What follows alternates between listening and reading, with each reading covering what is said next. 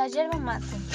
Una vieja leyenda guaraní cuenta que Chasí, la diosa luna, quiso ver con sus propios ojos todas las maravillas que apenas podía vislumbrar desde arriba entre la espesura de la selva. Ella y su amiga Araí, la diosa nube, adoptaron la forma de dos jóvenes hermosas y bajaron a la tierra.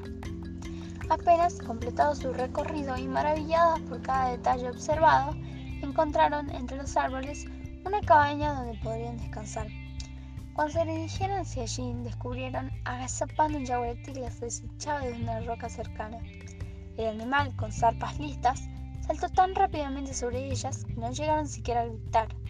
En ese mismo instante se oyó un silbido y el yaguarete cayó atravesado por una flecha. Salvador era un cazador que se compadeció de las muchachas y le ofreció hospitalidad en su casa. Ellas aceptaron y lo siguieron hasta la misma cabaña que habían visto antes.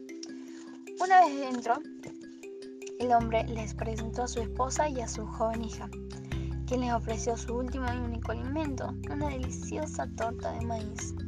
Mientras las mujeres de la casa fueron a preparar el lugar donde dormirían las visitas, el cazador les contó que habían decidido vivir solos en el monte, alejados de su tribu, para salvar y conservar las virtudes.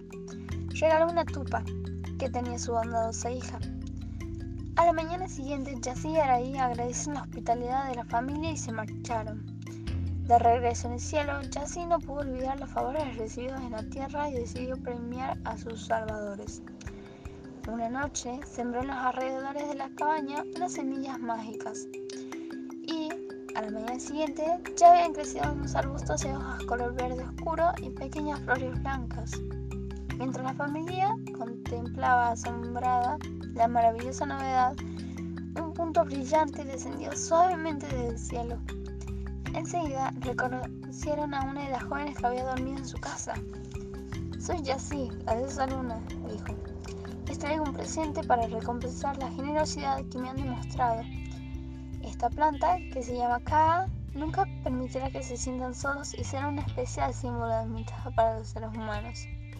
También he determinado que vuestra hija será dueña de la planta. De ahora en adelante ella vivirá por siempre y nunca perderá su bondad, inocencia y belleza. Después de mostrar la manera correcta de secar las hojas, Jessie preparó y convidó el primer mate. Terminada su misión, volvió satisfecha a su puesto en el cielo.